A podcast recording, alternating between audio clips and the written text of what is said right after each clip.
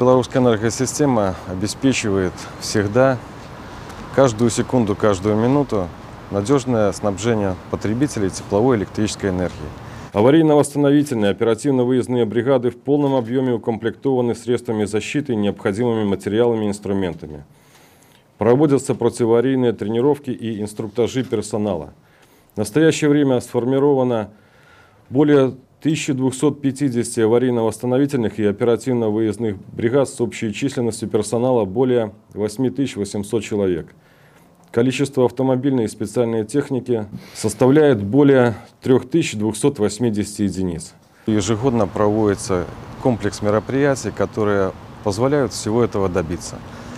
Мы выполняем ремонты оборудования, ремонты тепловых сетей, замену морально устаревшего и физически негодного оборудования.